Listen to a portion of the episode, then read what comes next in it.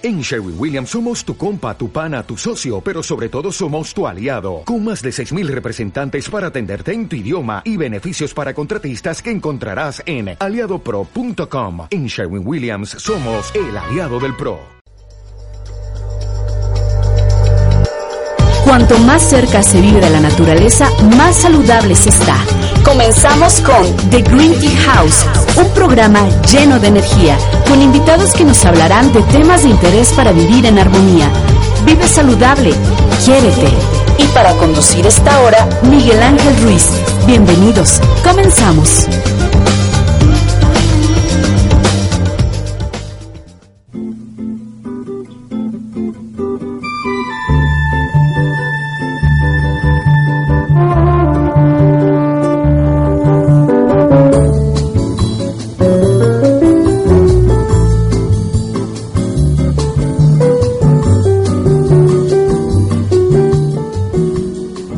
Días, pues aquí estamos como todos los lunes a las 10 de la mañana en este programa de Green Tea House presenta. Eh, ya la había felicitado, pero quiero otra vez felicitar, Caro. Felicidades por tu bebé que cumplió un año el viernes pasado. Este, y aquí estamos como, como principiantes, con todo tu apoyo. Muchísimas gracias nuevamente. Hoy, hoy vamos a hablar, hoy tenemos una invitada, ella es Laura Bonilla. Ella es licenciada en psicología, con estudios también en tanatología, bien interesante todo. Pero hoy vamos a hablar de una fundación. La fundación se llama Mírame. Laura, coméntanos qué es Mírame. Hola, buenos días. Eh, este, bueno, antes que nada, gracias por la invitación. También felicidades a Caro por su bebé. Eh, y bueno, Mírame, Mírame es un, eh, centro, bueno, somos una escuela, una asociación civil que trabajamos muchas áreas, bueno, muchos trastornos, específicamente el trastorno generalizado del desarrollo dentro del espectro autista y síndrome de Asperger, es decir, específicamente el síndrome autista y síndrome de Asperger. Eh, nuestra intención es trabajar con estos pequeñitos que necesitan un, unos programas eh, muy especializados. Entonces, bueno, la institución contamos con ellos, eh, procuramos estarnos capacitando constantemente gente que esté trabajando justamente en el área específico para darles y proporcionarles la mejor atención. Em, actualmente, bueno, pues, son 15 pequeñitos. las instalaciones, bueno, también las tenemos pequeñas, pero sí procuramos tener como justamente lo que los niños necesiten.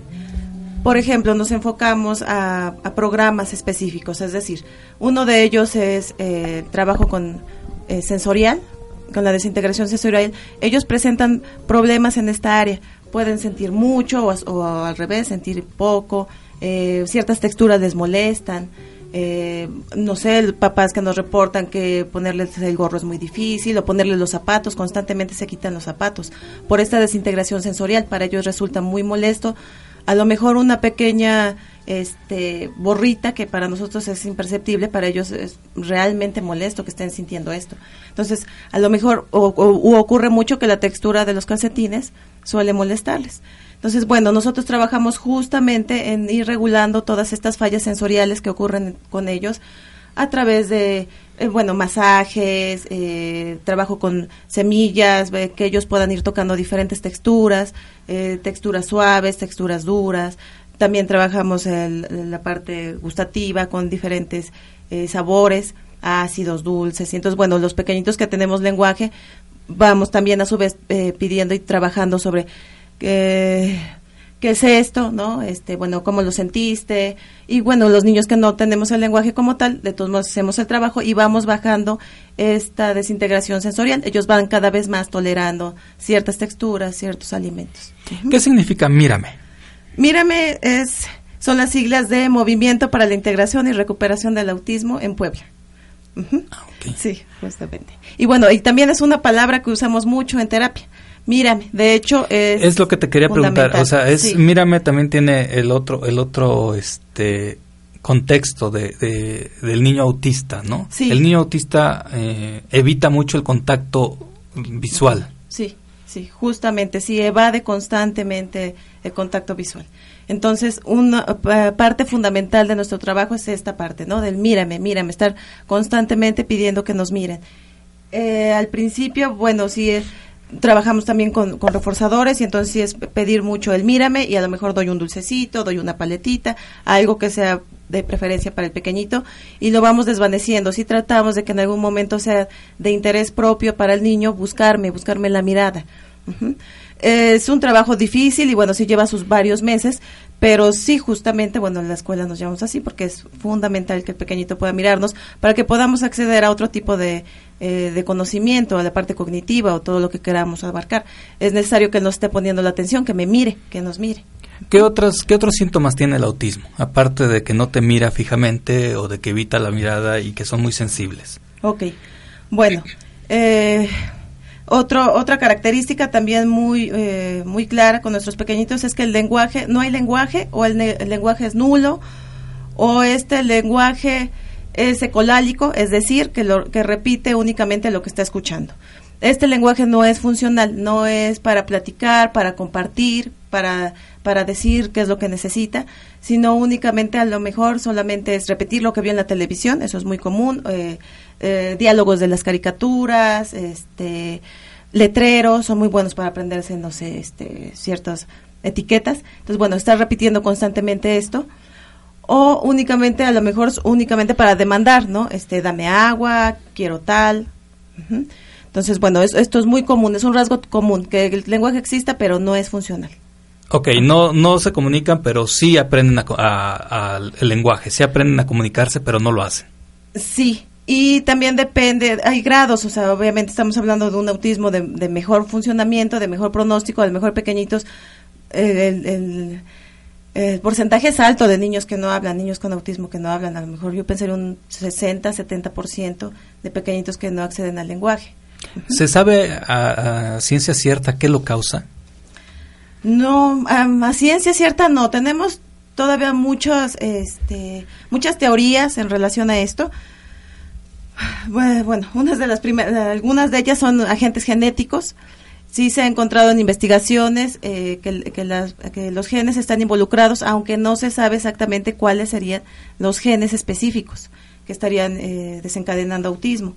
También tenemos agentes neurológicos se han constatado alteraciones neurológicas, principalmente en las áreas que coordinan el aprendizaje y la conducta. También tenemos agentes bioquímicos, es decir, que eh, ciertos niveles eh, están alterados ciertos neurotransmisores. Específicamente sabemos de la serotonina y la oxitocina. La serotonina, de hecho, es la eh, inhibe la conducta, es decir, también tiene que ver, regula el apetito, los estados mentales, el sueño, ¿sí? que son áreas que, que vemos muy afectadas en nuestros pequeñitos. Y la oxitocina, que está en relación con acercarnos, con el nivel afectivo que tenemos entre seres humanos. ¿Hay algún nivel socioeconómico que, que tenga más autismo o, es en general en la población? Sí, es en general en la población. No se, no se ha observado específicamente en, cierto nivel. Ok. Eh, pues continúo con características de autismo porque bueno, sí todavía con, tenemos lo que quieras. Sí, tenemos, bueno, algunas más. También son pequeñitos que parecen sordos. De hecho, el diagnóstico muchas veces ocurre en, esta parte, ¿no? Que el, médico dice que es sordo y hay hipoacusia, manda eh, este, no sé, cosas específicas para y no, o sea, nuestros niños hay hiperselectividad, decimos nosotros, es como solamente ponen atención a lo que a ellos les interesa y entonces, aunque les estemos llamando, ellos no voltean, no voltean a su nombre.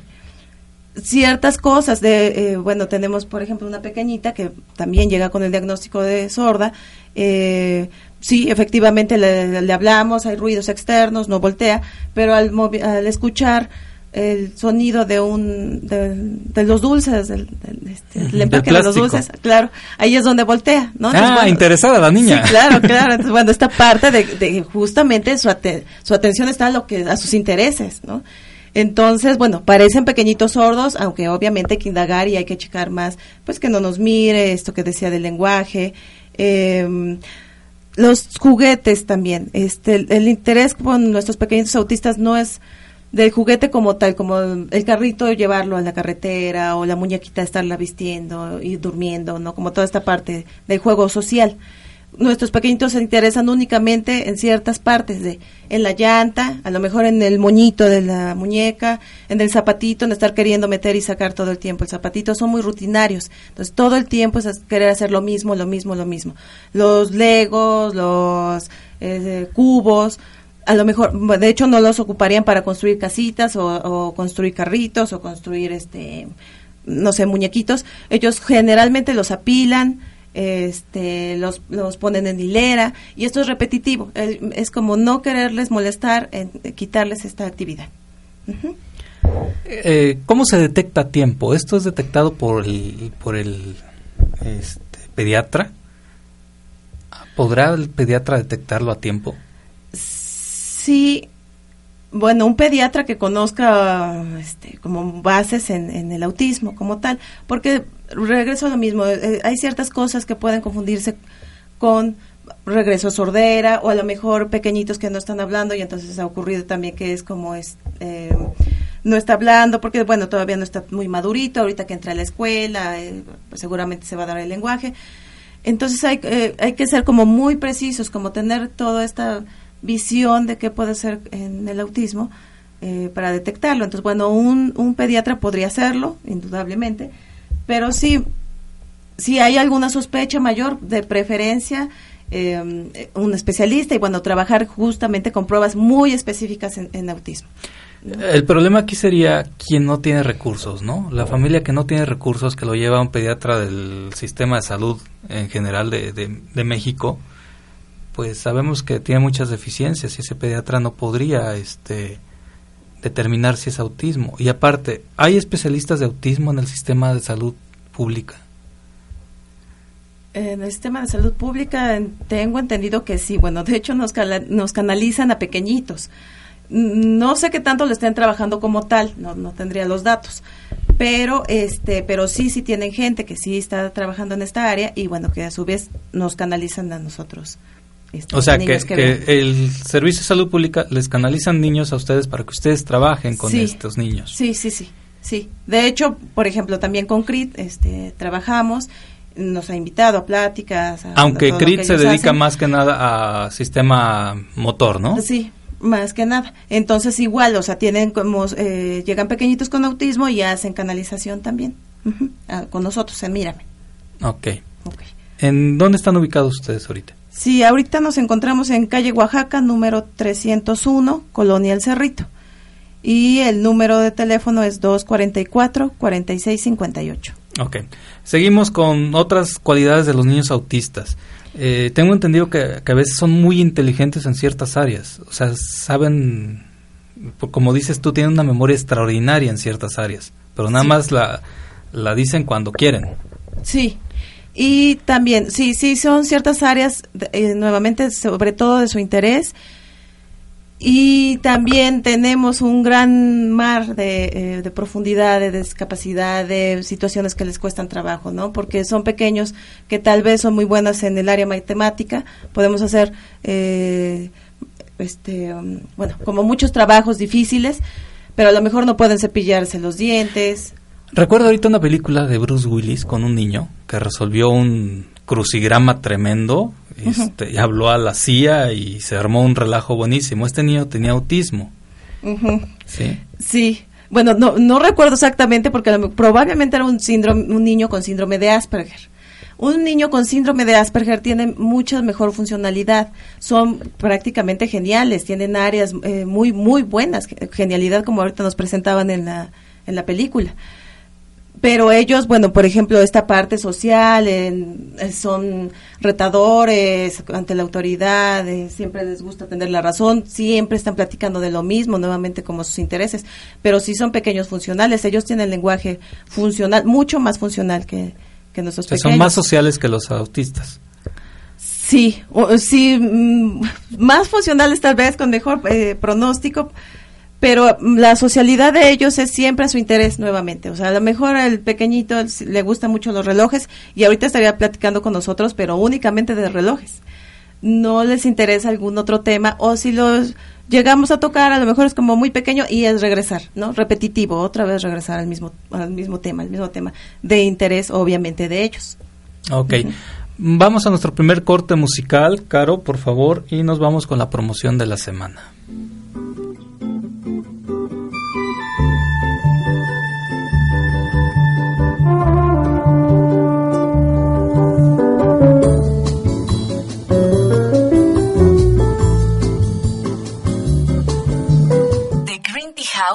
Presenta la promoción de la semana. Nuestra promoción de la semana de, la casa de té es la mezcla Gloria. La mezcla Gloria contiene té verde, damiana de California, romero, pericón, hierba de San Juan. En la compra de una mezcla llévate una bolsa de galletas de amaranto. Nuestra dirección es 31 Oriente 1012, local 1 y el teléfono 240 0080.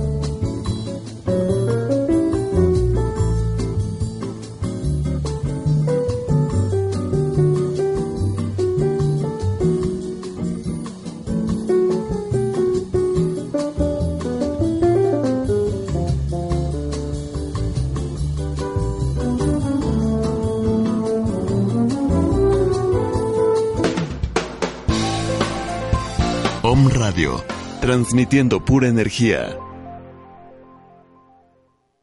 Yo soy Israel Rosales y te invito todos los lunes de 11 a 12 del día a despertar. Despierta, un programa donde hablaremos de Cábala, metafísica, yoga y otros temas que abrirán los ojos del alma a una nueva realidad, una realidad que transformará tu vida.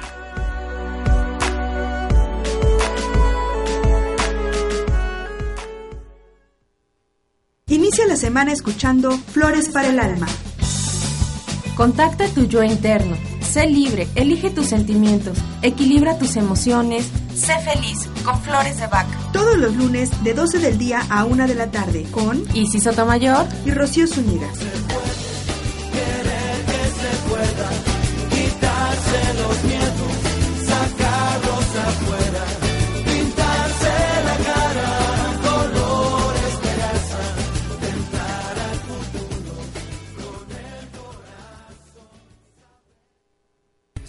Estás? Soy Mar Barbosa.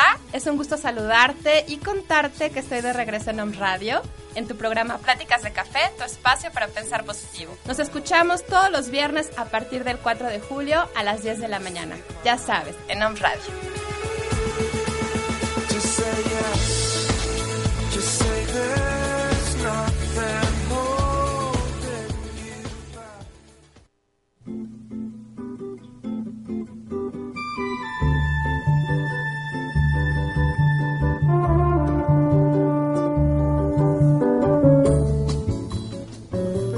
Ya estamos de regreso aquí. Les voy a hablar de, la mezcla Gloria que tenemos aquí.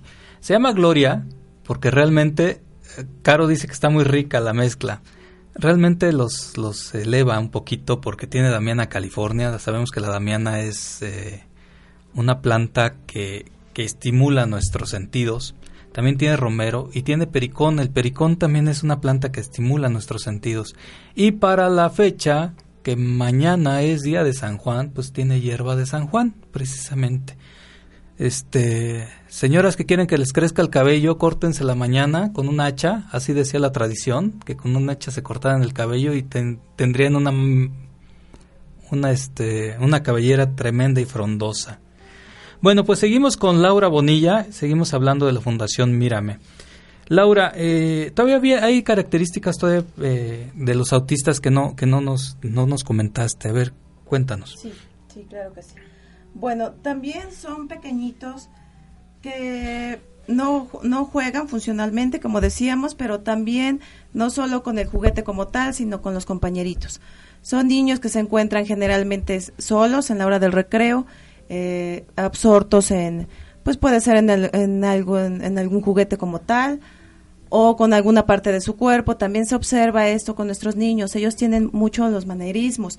Es decir, aletean mucho sus manos, eh, pueden estar moviendo constantemente la cabeza, estar mirando fijamente a sus dedos. Esto también es un rasgo muy común con nuestros pequeños. Hay mucha auto, autoestimulación. Hay mucha autoestimulación, sí, claro. Eh, una de las probables teorías es por esta en esta desintegración sensorial que ellos trabajan. Parece ser que no están registrando adecuadamente las sensaciones o por lo menos como lo hacemos nosotros. Entonces ellos necesitan sobreestimularse para poder estar en, este mundo o, poder sentir cada vez más. Entonces también eh, observamos mucho estas partes que también yo, yo lo haría como mucho énfasis porque sí es muy común que se presente esta parte con nuestros pequeñitos, los manerismos, estar moviendo alguna parte de su cuerpo constantemente. Ok, ¿y cómo, cómo tratar a un niño autista? ¿Qué, qué, ¿Qué hago con un niño autista yo como si fuera padre de un niño autista? ¿Qué haría? ¿Y ustedes qué hacen para precisamente para desarrollarlo, porque no hay cura realmente, es desarrollar sus sentidos simplemente. Sí, sí, así es. Sí, y bueno, este tratar de que cada vez esté mejor en todas las áreas. Sí, justamente no está la cura como tal. Mira, lo que nosotros hacemos es, sí, sí nos gusta tener el diagnóstico preciso.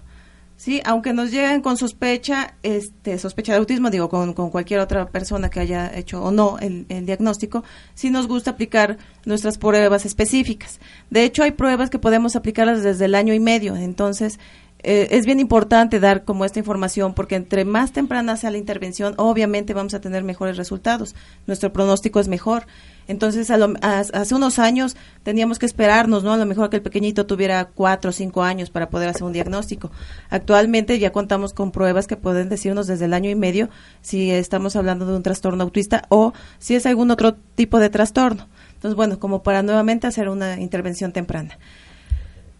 Uh, nos enfocamos también, tenemos una prueba específica que nos mide los niveles eh, sensoriales, esto que yo estaba explicando hace un momento. Eh, mucho eh, otra prueba también aplicada para ver cómo estamos trabajando en conducta o cómo está el pequeñito en la conducta, en la socialización, em, en relacionarse con los demás. Bueno, hacemos todo este puntaje y una vez que tenemos ya esta batería hecha y tenemos el diagnóstico como tal de autismo, nosotros lo que hacemos es hacer, eh, ubicarlo, ¿no? Hacerle la ubicación. Estamos hablando de principal, generalmente hablamos de un, autismo leve, este, moderado o grave. Entonces, bueno, ya que tenemos, tenemos esta ubicación, hacemos un programa específico para el pequeño. Eh, que yo podría decirte, por ejemplo, ahorita se, tenemos nosotros, es el, es el principal, se llama repertorio básico, donde lo ahora sí que lo básico que estamos buscando es que el pequeño cumpla con funciones básicas para que él pueda integrarse a la escuela o, a un medio como el nuestro, un medio de, trabajo. Que se mantenga sentado, que nos mire a los ojos, como decíamos, eh, que siga instrucciones también, porque es el pequeñito que se va a estar eh, moviendo mucho, porque esto también es pues no sé, es un poco como la idea que tenemos de que un pequeño autista va a estar a lo mejor sentado y absorto y no se mueve. Y esto no es tan real. Eh, muchos de nuestros niños tienen hiperactividad. Entonces es un pequeñito que sí está absorto en sus, intereses, pero se está moviendo constantemente. No se mantiene sentado, no me sigue las instrucciones. Entonces, bueno, lo primero que hay que hacer es entrar sobre este trabajo. ¿Se logra una integración? Yo sé que no total, pero sí se logra una integración del pequeño con la sociedad. Sí, sí se logra, sí, exacto, no total y bueno, va a depender de cada caso, pero yo sí podría decirte que de, por lo, o sea, todos los pequeñitos que tenemos en la escuela, todos hemos tenido avances donde hemos logrado integración. ¿Y tendrían independencia? Es decir, eh, ahorita estoy pensando en una madre que tiene carencias económicas tremendas, su hijo con autismo y resulta que ella por X o Z falta ¿qué pasa con ese niño? ¿Puede lograr una independencia? Mm, yo pensaría, mira, puede, puede darse si es un autismo de nivel alto o probablemente un síndrome de Asperger.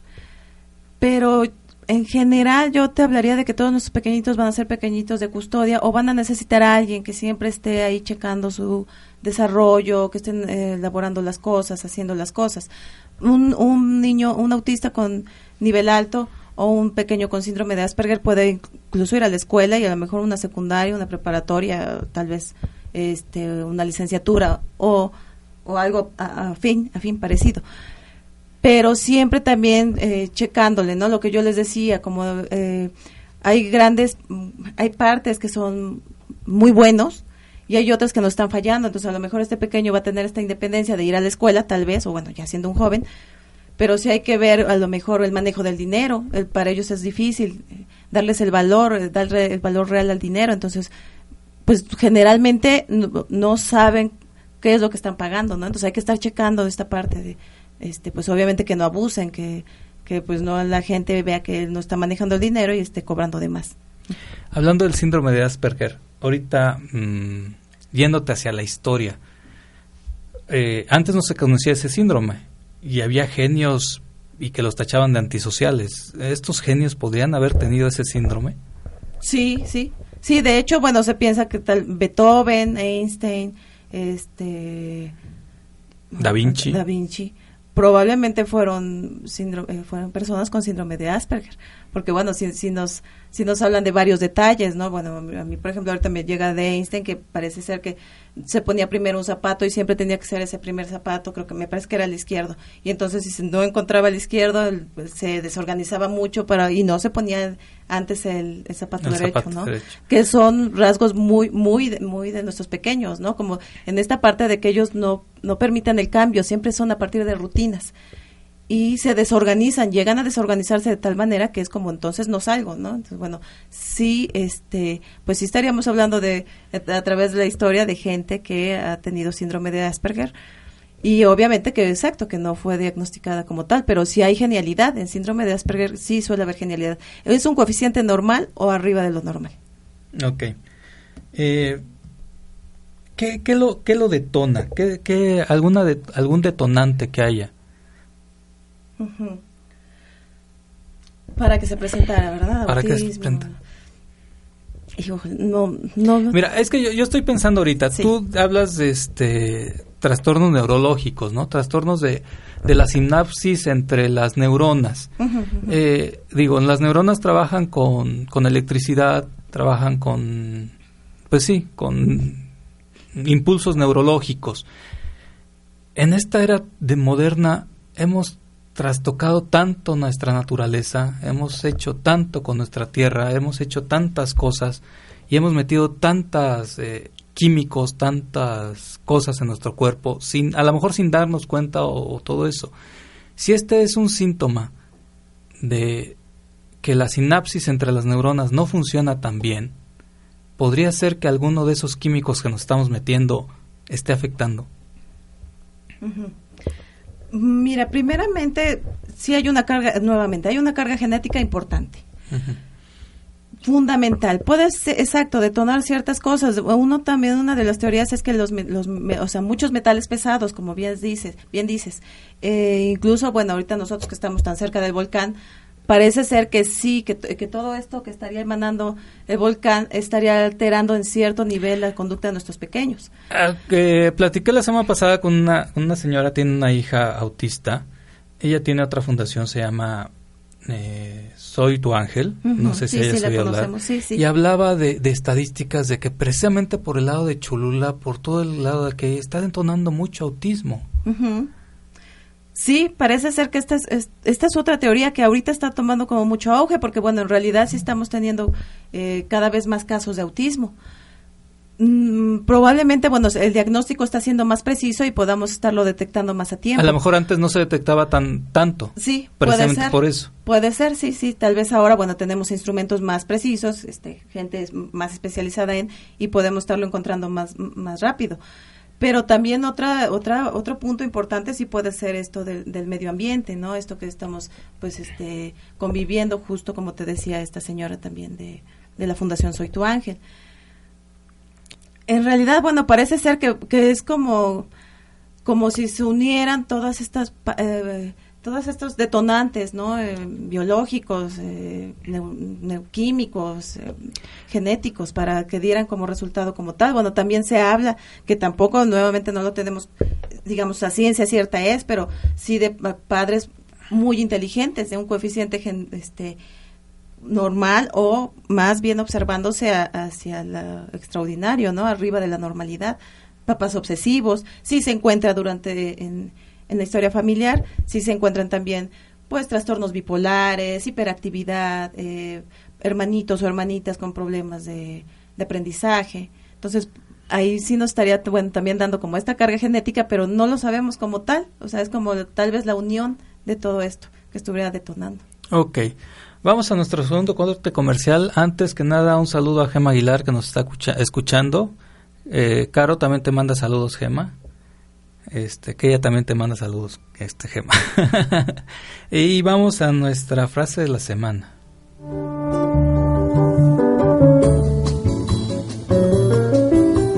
The Green Tea House presenta la frase del día. El amor no se obliga, se gana día a día. El amor no se fuerza, no es su naturaleza. El amor es vida.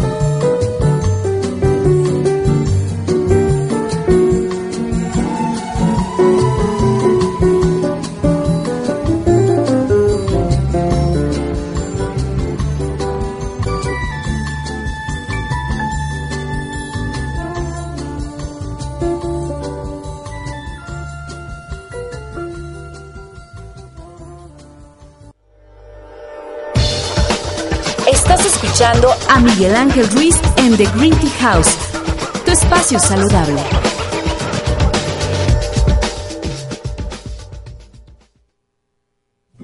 Estamos hablando con Laura Bonilla, ella es licenciada en psicología, también tiene estudios de tanatología. Otro día la voy a invitar a hablar de tanatología porque ese también es un, un tema súper interesante cómo, cómo luchar con las pérdidas, no nada más las pérdidas de un ser querido, sino también las pérdidas de emocionales, las pérdidas, pues de todo, ¿no?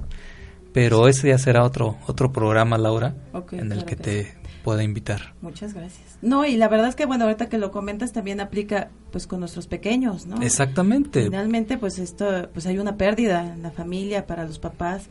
Es como este niño que pues tantas ilusiones que tenían, ¿no? Los papás con el niño y de repente llegan con esta situación y tienen que luchar con ella, o sea, una y, más que nada la madre, porque la madre es la más responsable en el sentido de, de que no lo deja. Este, bueno, al rato vamos a hablar de experiencias, pero me sé una experiencia ahí por ahí que, que, tú comentaste una vez, pero después vamos a hablar de eso. Este, hablemos de estadísticas, a ver cómo estamos con estadísticas. Cada, cada cuántos niños nace un niño con, con estos síntomas. Sí, mira, en Estados Unidos eh, hay datos importantes de que eh, ha aumentado demasiado esta estadística. Este, teníamos un niño hace 10, 16 años aproximadamente, era un niño en cada 175. A lo mejor, bueno, no a lo mejor, ahora se habla de, este, de, pequeñitos de uno en cada 45, 55. O sea, obviamente se está reduciendo, estamos encontrando más datos de autismo.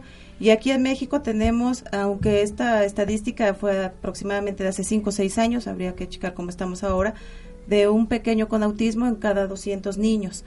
Aún así, estamos hablando de que es grande eh, en la población que estaríamos trabajando. Claro que es grande, o sea, si somos un país de 200 millones, estamos hablando de un millón de niños con autismo. Sí, sí, sí, preocupante, la verdad preocupante. que sí. Preocupante. y también por otro lado, y regresando bueno, a familias que nos estuvieran escuchando, que tuvieran algún pequeño con autismo, también cada vez más tenemos avances en, en el trabajo, sobre todo yo hago en énfasis en el diagnóstico. ¿no? Porque la verdad, eh, de hecho, bueno, cuando yo empiezo a trabajar en el mundo del autismo y demás, tengo ya 10 años en esto, eh, yo me acuerdo que en ese momento todavía estaba en las, eh, las teorías o en esta parte de pues hasta que el pequeño tenga 4 o 5 años para el diagnóstico. Entonces, hago mucho énfasis porque hoy, hoy por hoy, al año y medio, podemos hacer un diagnóstico preciso. Y tal vez podríamos hablar también eh, de no el diagnóstico como tal, pero sí observar al bebé, ¿no? Un bebé a lo mejor que está demasiado pasivo o a su vez un bebé que, eh, que llora demasiado. Las mamás reportan que eh, eran pequeñitos, que tenían problemas, ya bebés con muchos problemas de sueño. ¿No? Que no podían dormir, eh, que pasaban mucho tiempo durmiendo. Esa es, esa es una característica muy, muy clara también en el autismo. Y entre más temprano sea el diagnóstico, eh, digo, en las neuronas en un bebé todavía no están muy desarrolladas, entonces podrían trabajarse tremendamente esa, situación, ¿no? Claro, y estaríamos abordando periodos importantes de la infancia, periodos críticos donde podemos hacer, abordar y justo como dices, trabajar desde neurotransmisores y entonces, eh, bueno, toda esta parte neuronal y tener un mejor, mucho mejor pronóstico. Pero bueno, sí, como me decías, bueno, la estadística sí está siendo bastante alta. Eh, o, o, hay más incidencia o hay más diagnóstico, alguna de las situaciones, ¿no? Sí, sí, sí, también nuestro diagnóstico nuevamente está siendo más preciso.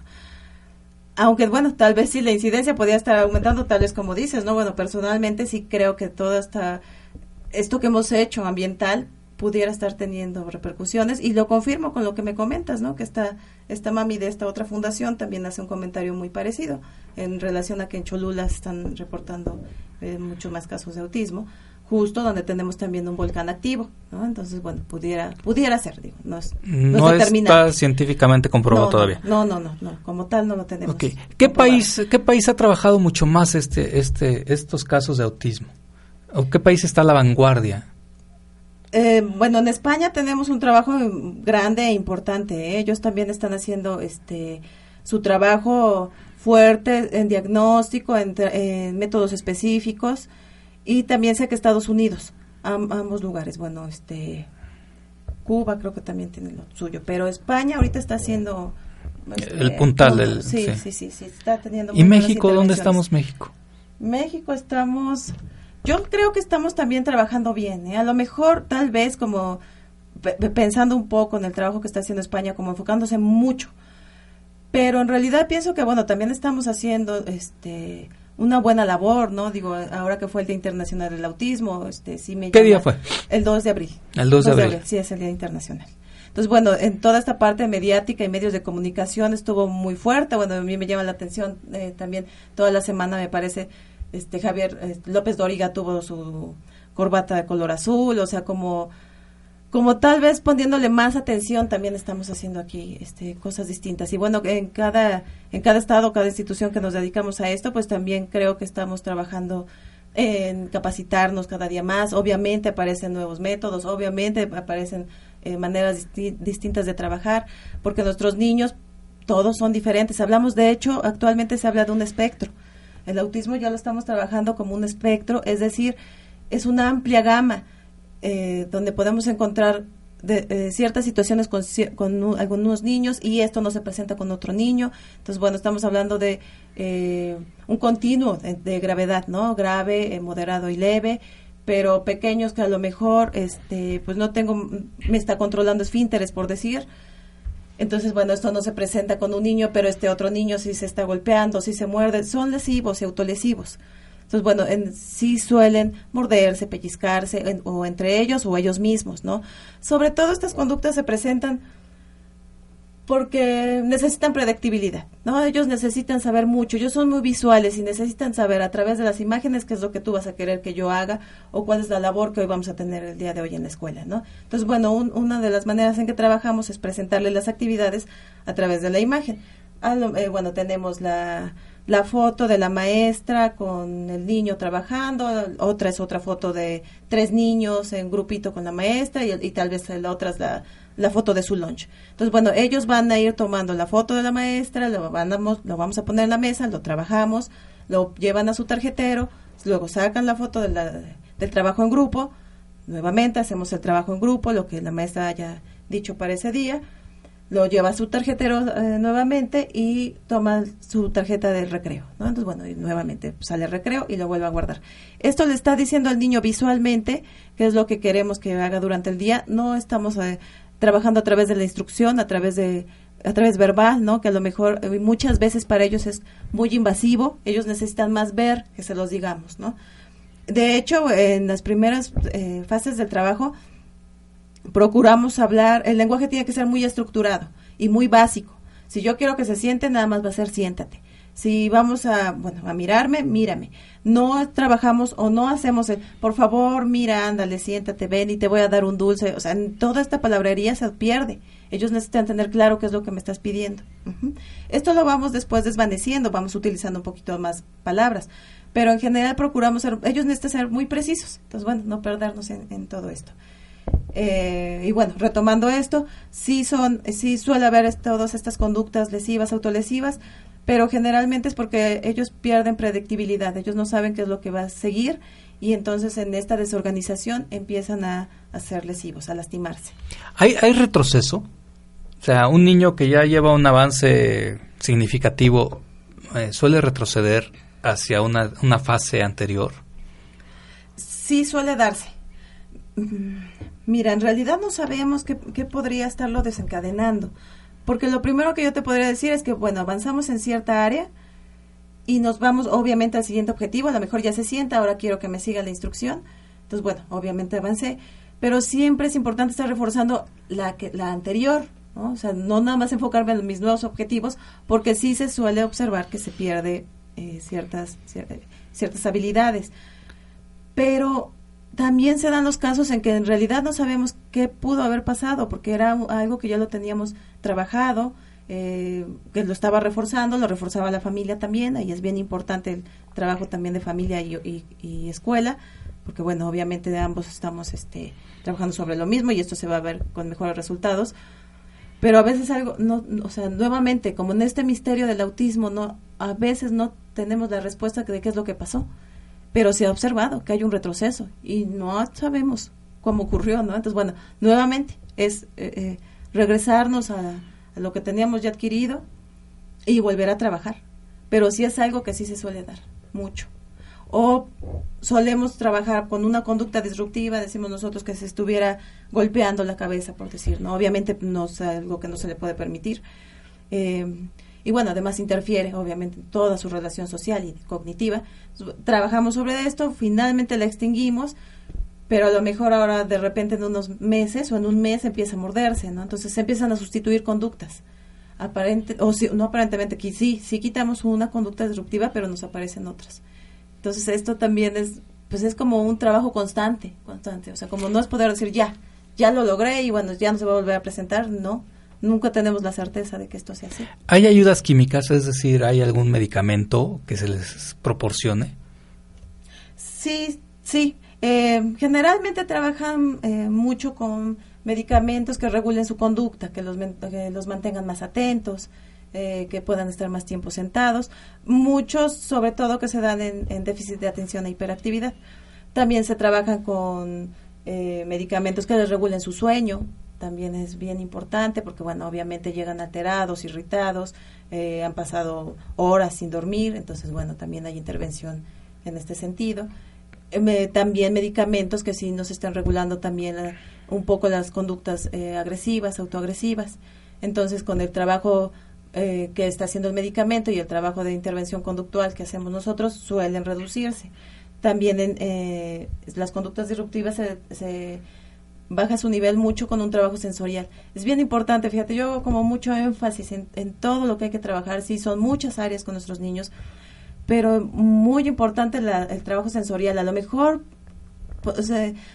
podemos no darle la importancia que tenga, pero el abrazarlo, el darle masajitos, a su vez aprovechamos para hacer contacto visual, obviamente, entonces finalmente, como decimos nosotros, ¿no? Es un pequeñito que tiene un trastorno, sí, grave, sí, en todas las áreas, pero finalmente es un niño. Y un niño pues necesita atención, necesita cuidado, necesita amor. Entonces, bueno, un lema muy mucho de la escuela es que lo primero que cura es el amor, ¿no? Y, después, bueno, todas las demás intervenciones, pero eh, como invitar, ¿no? Como no perdernos en, eh, en qué técnico, en qué técnica voy a hacer, en qué método me voy a enfocar. Sí, es bien importante. Pero antes que nada, sí ver enfrente de nosotros a un ser humano, a un niño que necesita, necesita apoyo, necesita cuidado, necesita amor. Qué bueno. Pues nos vamos a nuestro tercer y último corte musical. Eh, directamente por Facaro.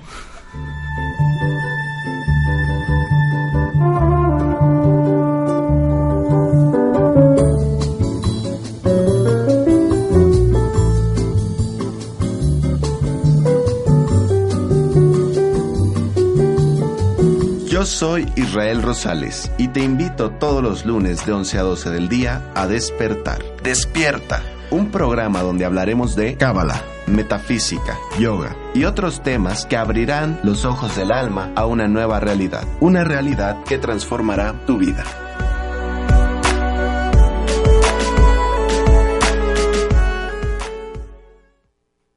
Inicia la semana escuchando Flores para el Alma. Contacta tu yo interno. Sé libre, elige tus sentimientos, equilibra tus emociones, sé feliz con Flores de Vaca. Todos los lunes de 12 del día a 1 de la tarde con Isis Sotomayor y Rocío Zúñiga. quitarse los miedos, sacarlos afuera.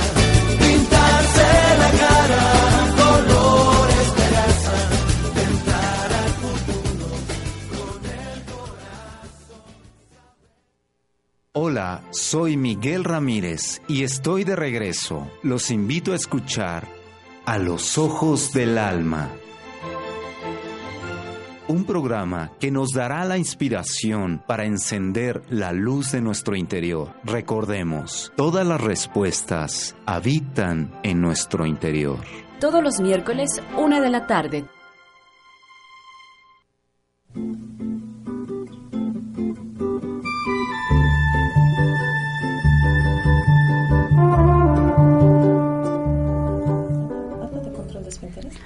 Ya estamos de regreso. Ahorita en el corte musical estábamos hablando que, que ellos no sienten que están habitando ese cuerpo y, que realmente los controles son muy difíciles. Eh, uno de ellos es el control de esfínteres, Laura. a ver, cuéntanos de eso. Sí, mira, sí, hablábamos de que, de que una de las, de las partes del trabajo más difícil y que implica todo un reto para los terapeutas, para los papás, la familia en general, es eh, que ellos logren controlar sus esfínteres. Pero, bueno, porque además es difícil, o sea, lo que voy es que es difícil que, lo logren hacer. Bueno, hay un alto grado, de, alto porcentaje, perdón, de pequeñitos que no lo logran o no lo están logrando, les cuesta mucho trabajo. Pero ahorita lo que mencionábamos es que esto es lógico, porque para ellos es no hay una conciencia del yo. Ellos no saben que están habitando ese cuerpo. Y entonces, obviamente, todas estas eh, reacciones corporales que tenemos necesitamos o las trabajamos o, hacemos algo distinto con ellas o, bueno, hacemos intervención porque estamos con esta conciencia de que soy yo, pero si ellos no, no están conscientes de que, está, de que son ellos quienes viven en ese cuerpo, entonces únicamente están sintiendo la sensación de que algo está ocurriendo, ¿no? Digo, a lo mejor está haciendo pipí y, bueno, si está sintiendo calientito, este, en las piernas, pero no tiene esta conciencia de que es él quien lo está haciendo. Entonces, incluso yo ahorita te lo decía, ¿no? Justamente el trabajo con autismo es, todo un reto, es finalmente enigmático. Ya ha tenido mucho, mucho trabajo de investigadores por años por esta parte, ¿no? Porque es, es alguien que, que, no estuviera habitando ese lugar, porque es alguien que no sabe qué es lo que nosotros queremos de ellos, ¿no? Este, hay una autora muy famosa, Temple Grandin, que habla, ella trabaja con bueno, tiene doctorados, pero justamente trabaja con vacas, y entonces se hizo una máquina para eh, abrazar a las vacas y que pudieran tener este, mejor producción de leche, porque bueno, la experiencia de sensorial que ella tenía, ¿no? Y entonces ella sí dice, o sea, eh, los, comentarios son como yo prefiero estar con las vacas porque ya sé qué es lo que necesitan, este, ya sé que les paso por el aparato, luego eh, las aprieta y tiene mejor producción, pero bueno, va y las acaricia, a, a, estar con los seres humanos porque ellos son como muy complicados, yo no sé, este, yo no sé qué es lo que quieren, hacen comentarios que no entiendo, ellos no entienden los chistes sarcásticos, eh, las mentiras, los dobles sentidos, no los entienden, es muy difícil para ellos. Entonces, justamente pues son pequeñitos que pues entonces mejor me vuelvo a retraer porque es algo que no sé. Si está bien o mal. Sí, sí, sí, además bueno, no tengo ni idea, o sea, no, eh, hablábamos de mm, como si fuéramos a China o si nosotros estuviéramos en otro en otro país, pues no tenemos ni idea qué es lo que están queriendo. Entonces, bueno, ellos reaccionan mucho en, esta parte. También eh, eh, las expresiones, fíjate, las expresiones faciales, ¿no? Es muy común por decir la sonrisa social. Llegamos a un lugar, nos sonreímos, nos conozcamos o no, nos sonreímos. Ellos no tienen, no, no se sonríen, no tienen esta parte de por qué tengo que sonreír. No son hipócritas. Pues, pues, pues, ¿sabes? Este, no, sí, no, no tienen esta conciencia, claro. De por qué tengo que sonreírme, este, pues, de lo que dice. Claro, ¿no? Entonces, también está, este, pues esta ausencia de, de gestos faciales también es bien común con estos pequeñitos. De hecho, en, esta, sobre todo los pequeños que, bueno, están un poco, eh, pues un trabajo un poco más difícil.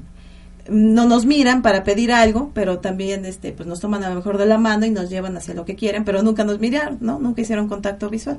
Bueno, eso también es muy común. Laura, una, una experiencia en estos 10 años que has trabajado con esto que te haya marcado.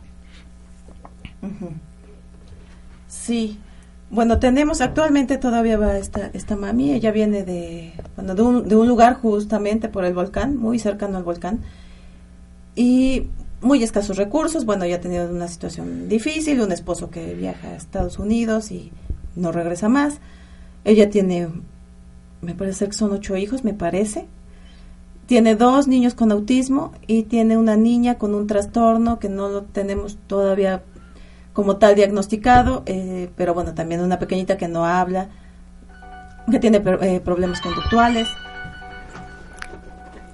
Perdón, le hablan a Laura. Es, se me hace que es una llamada urgente.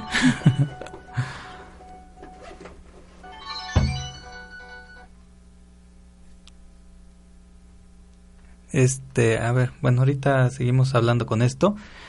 Eh, según tengo entendido, esta señora eh, su esposo llegaba cada año a México, la embarazaba y se volvió a ir. Sí. Hasta que ella decidió, pues ya, ¿sabes qué? Ya este, no voy a tener más hijos.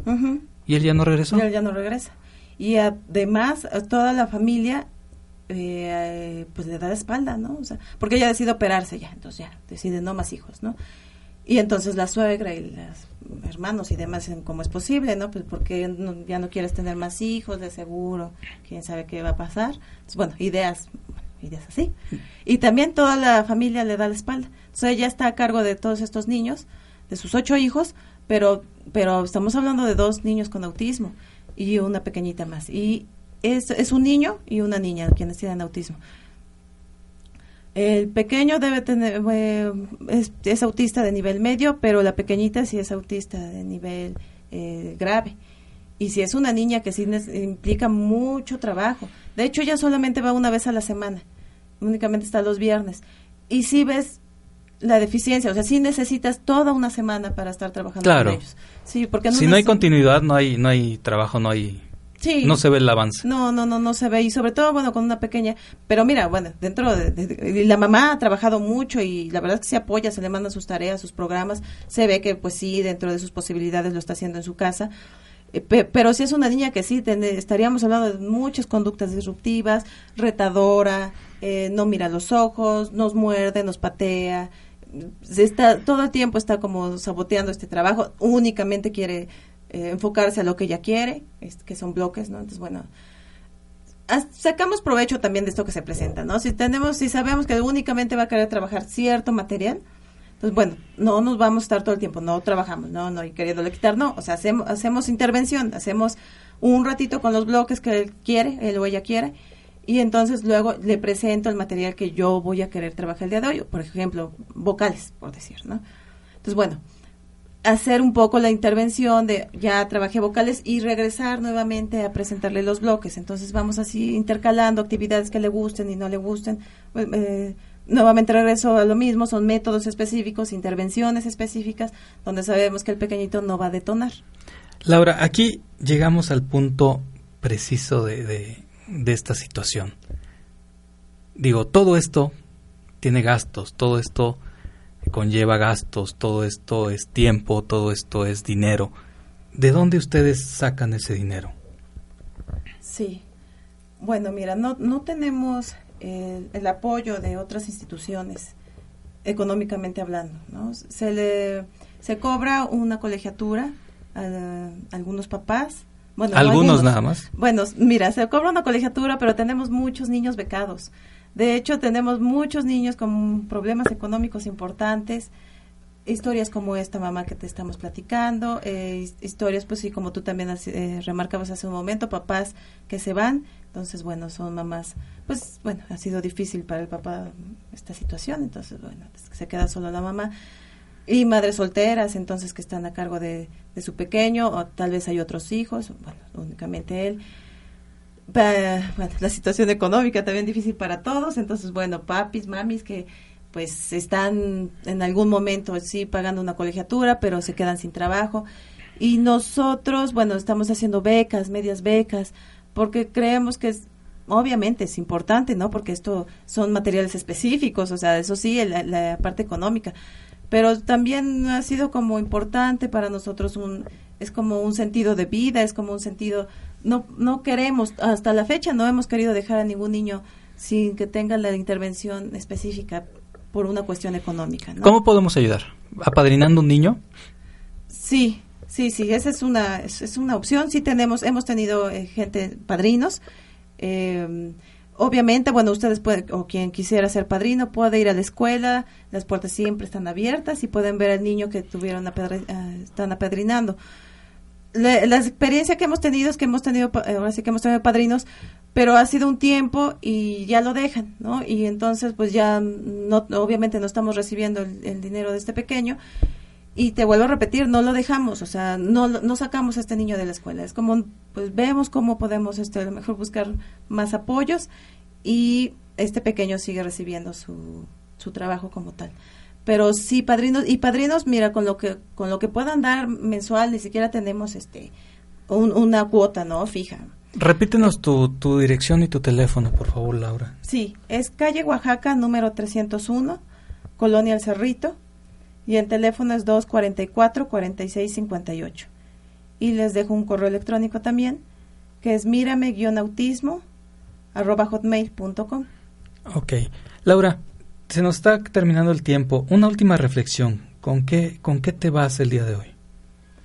Ok. Bueno, mm, nuevamente, muchas gracias por la invitación.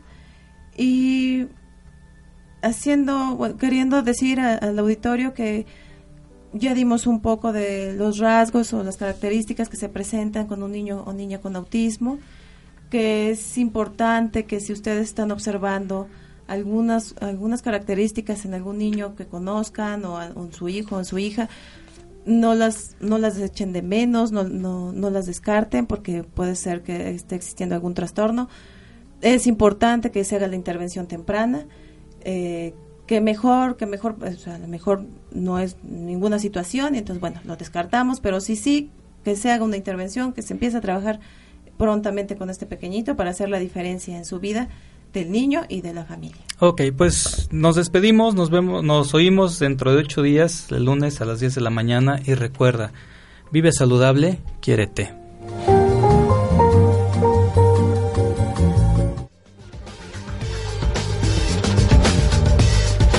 Nos despedimos. Te esperamos en el próximo lunes con más información para tu bienestar.